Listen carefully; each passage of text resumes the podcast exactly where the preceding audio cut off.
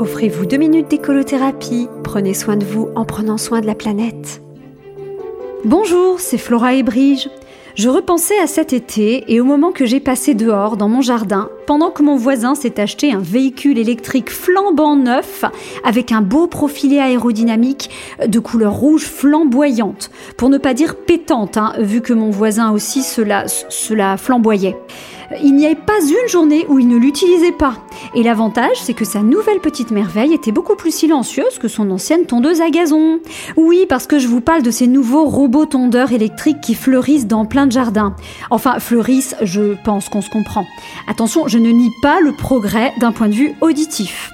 Avant, je subissais trois fois par mois un bruit énorme qui passait par mes oreilles et rappelait à mon cerveau le carnage que cela représente au niveau de la biodiversité.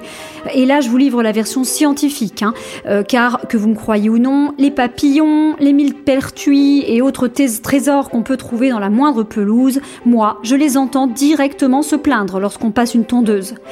Mais je vois un autre avantage à ce nouveau joujou de mon voisin. Euh, oui, joujou, car ça me fait penser à un jouet télécommandé, sauf que mon voisin ne joue pas vraiment avec, puisque le but c'est qu'il ne soit pas là quand la machine s'amuse. L'autre avantage donc, c'est qu'il n'y a plus de victimes à chaque tonde de pelouse, vu que toute biodiversité a complètement déserté son jardin.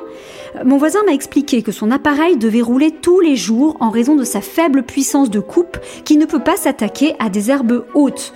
Et quand il dit haute, mon voisin ne pense pas comme moi à, 30, euh, à 35 cm, hein, mais plutôt à 35 mm. Je vous laisse imaginer la couleur de cette pelouse après quelques jours de canicule, mais vous voyez que mon voisin est écolo à sa manière, puisqu'il n'arrose pas son gazon.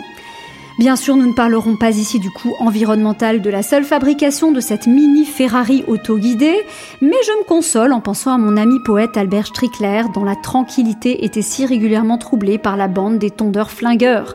Au moins, si on continue à flinguer l'environnement avec des nouvelles trouvailles dignes des mini-aspirateurs des années 80, je me console en appréciant le silence et en regardant le prix exorbitant de ces voitures jouets pour adultes. Au moins, cet argent n'aura pas été mis dans un nouveau smartphone.